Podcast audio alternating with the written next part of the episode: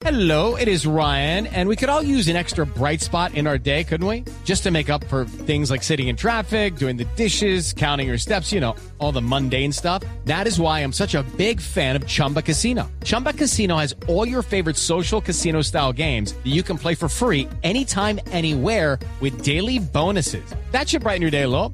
Actually, a lot. So sign up now at chumbacasino.com. That's chumbacasino.com. No purchase necessary. BGW. Void were prohibited by law. See terms and conditions. 18 plus. Paola Ochoa es periodista. Está en Mañanas Blue. 6 de la mañana, 21 minutos y definitivamente, como dice el refrán, el que no llora no mama.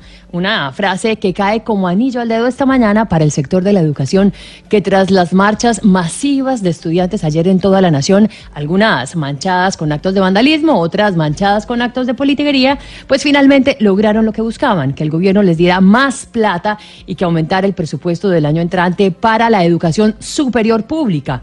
Una plata que asciende, como lo acabamos de oír, a medio billón de pesos adicionales, de los cuales 223 mil millones se destinarán para inversión 121 mil millones para la línea de gratuidad, 100 mil millones más para la línea de excelencia, que eh, será el equivalente de Serpilo Paga, y 55 mil millones para el fortalecimiento de la base, con lo cual el presupuesto de la educación superior pública pasa de 3.9 a 4.4 billones de pesos en el año 2019, dejando así al sector educativo con un presupuesto total de 41 billones de pesos. No obstante, el aumento neto es de 160 mil millones de pesos que corresponde a un recorte del sector Hacienda, pues el resto de los recursos corresponde a una recomposición dentro del Ministerio de Educación, que definitivamente tuvo que hacer todo tipo de malabares y todo tipo de actos equilibristas e ilusionistas para calmar los ánimos tanto de profesores como de estudiantes en todo el país, que claman obviamente por solucionar el hueco en la educación superior pública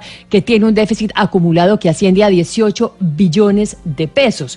No obstante, ayer el presidente Duque dijo que va a tratar de modificar el presupuesto bienal de regalías para destinarle más plata al sector de educación por esa vía, aprovechando justamente el aumento de las mismas gracias a los mayores precios del petróleo.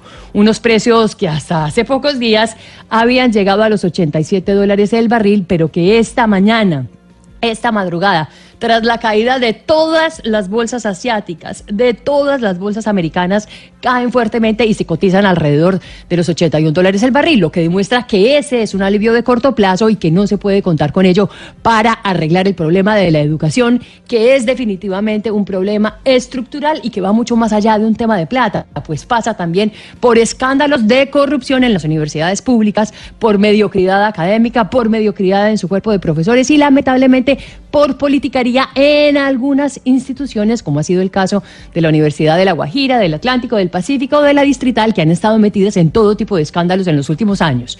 Pero si bien se trata de un problema estructural, la verdad es que llegó ya el momento de pensar en otra manera de, de gestionar y de financiar la universidad pública en el país.